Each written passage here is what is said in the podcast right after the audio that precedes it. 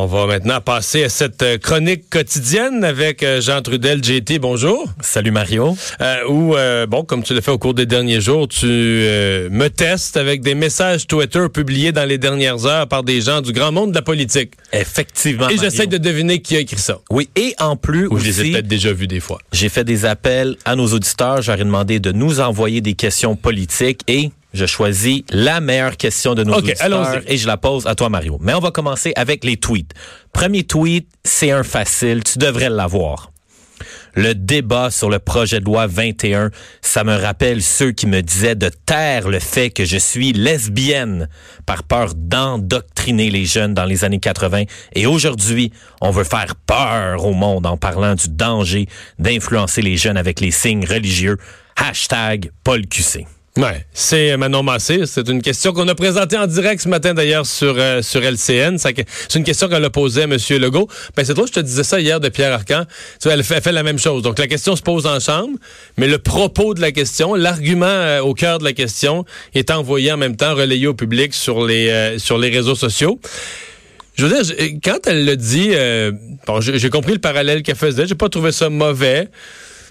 On dirait que c'est le genre d'affaire que plus tu y penses, moins tu es sûr que c'est un parallèle si parfait que ça parce que Bon, euh, on comprend ce qu'elle veut dire. Elle dit, dans le fond, à une époque, euh, euh, être gay, fallait, fallait que tu caches ça. Par exemple, si tu étais responsable d'un groupe de jeunes dans un camp de vacances, fallait que tu caches ça parce qu'on avait peur de ce que les jeunes allaient penser puis leurs parents.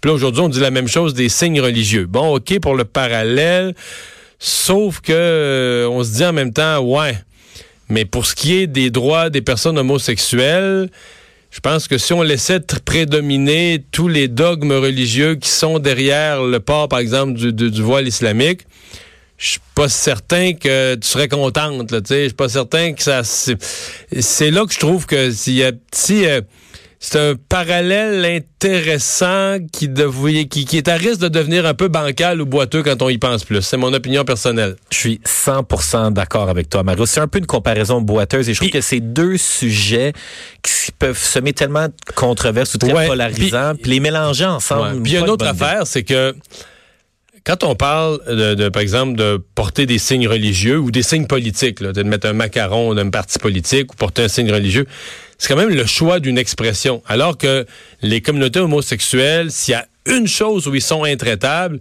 c'est que c'est pas un choix. Là. Exemple, on va jamais, on ne tolère pas qu'on parle de ces pseudo-thérapies qui soi-disant guériraient comme si c'était un choix. On dit non, non.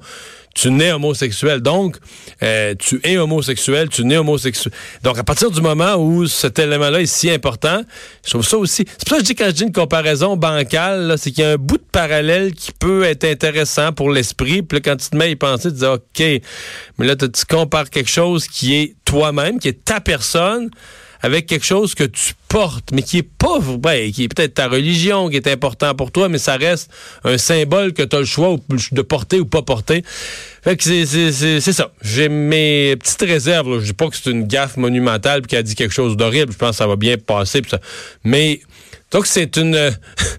je trouve que c'est une affaire que tu gagnes pas en y réfléchissant. Là, tu gagnes pas en, admiration pour la, la- la comparaison. Bon, deuxième tweet, c'est mon coup de cœur de la journée. Ah oui? Oui.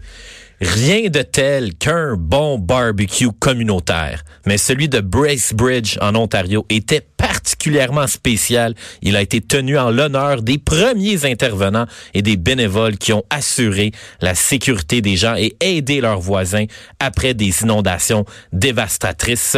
Le tweet accompagné de belles photos de hot dogs semi-cuits dans une caserne de pompiers.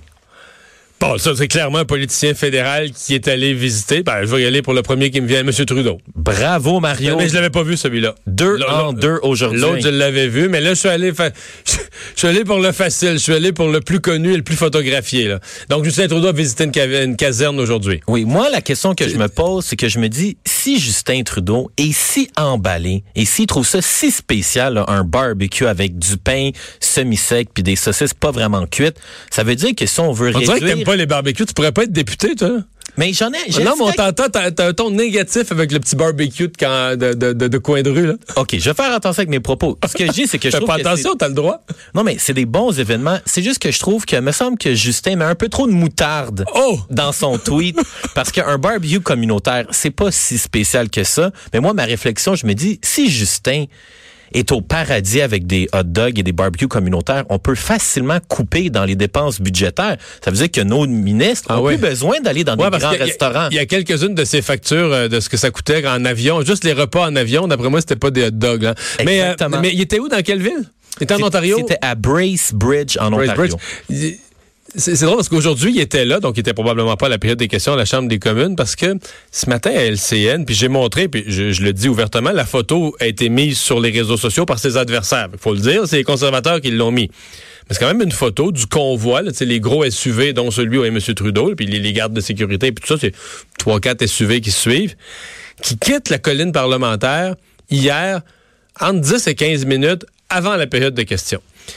Et franchement, j'ai trouvé ça gros. Tu C'est-à-dire, on sait qu'à Ottawa, il y, a une moins grosse discipline qu'à Québec pour avoir le premier ministre présent à la période des questions.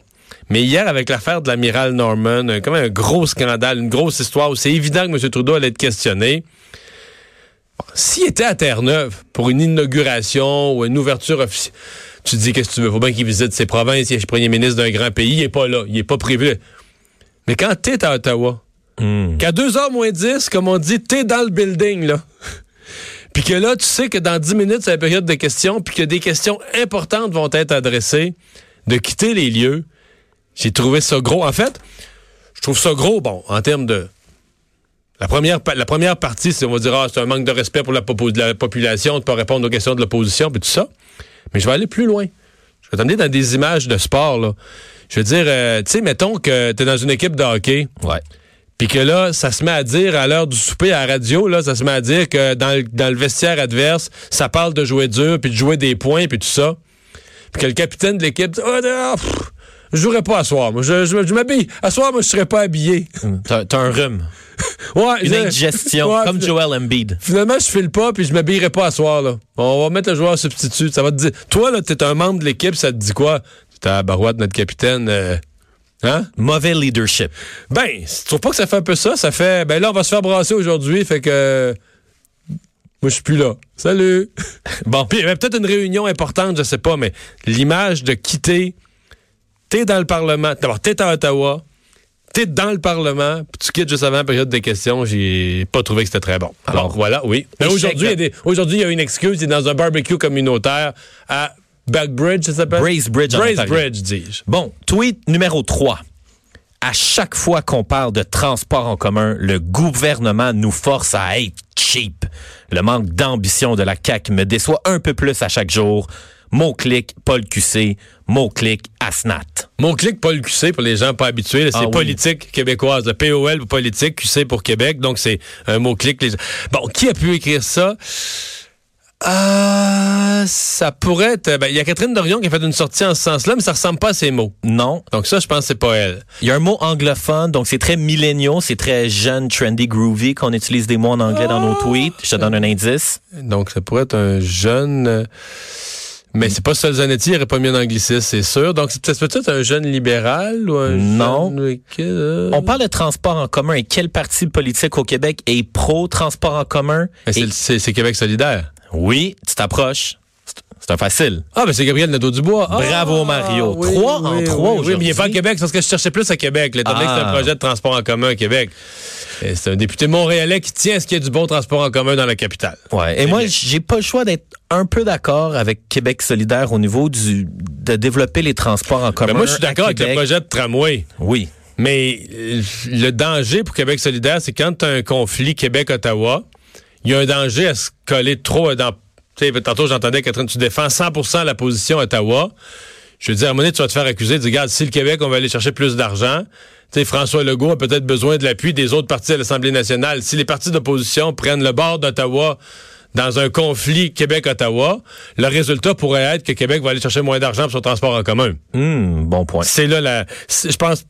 Je pense pas que l'enjeu il est sur la la volonté de réaliser le projet de tramway à Québec. L'enjeu est plus qui paye. Ah. tu sais, la position de François Legault, jusqu'à un certain point, il y a une partie qui est défendable. Il dit, garde, Philippe Couillard avait dit qu'il mettait comment là-dedans, là? 1,8 milliard. Ben moi, je mets pas plus. Je mets 1,8 milliard. Le fédéral était supposé payer 1,2. Parce que la part du fédéral est comme flottante. Puis pour aller chercher le 1,2, il faudrait que tu mettes 1,2, c'est ça qu'on a pour toute la Québec.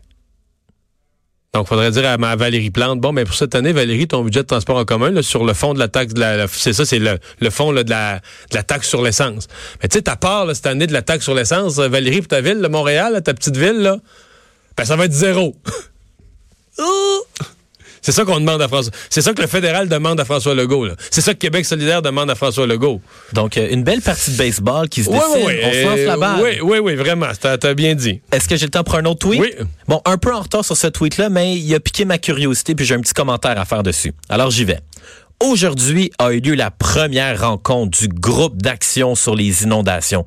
Notre gouvernement agit et prend ses responsabilités face aux Québécois ah, touchés par ces sinistres. Je suppose que c'est Geneviève Guilbeault, la ministre de la Sécurité publique, mais je l'ai pas vu, par exemple. C'est effectivement elle. Ben c'est son dossier. Ouais, c'est un dossier. Moi, je vais faire une prédiction par rapport à ces actions parce que le tweet de Mme Guilbeault était accompagné d'une photo de 30 personnes assis autour d'une table, grande table à discuter. Et moi, je me dis, action, c'est un meeting pour planifier un prochain meeting pour ensuite faire Si sont 30 autour de la table, tu as raison de t'inquiéter. C'est ça, hein, sont 30. c'est une rencontre pour planifier une enquête, que cette enquête-là va donner un rapport et ce rapport-là va enchaîner avec une autre rencontre pour analyser le fait si c'était une bonne idée d'avoir fait une enquête et un rapport.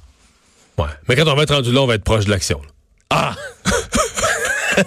oui, une question, du public, tu me disais oui, là. question du public. Oui. J'y vais. C'est Monsieur Christian Blais.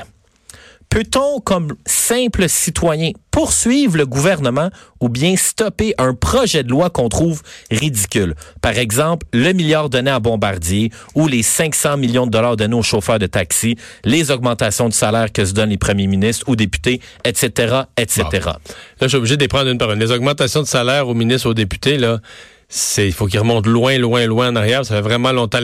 C'est le seul place qui en a eu vraiment un gros coup, c'était à Ottawa quand Jean Chrétien est parti. Il a fait ça avant de partir. Ça fait ça fait des années de ça. Ça fait 15 ans de ça. Donc il y en a pas.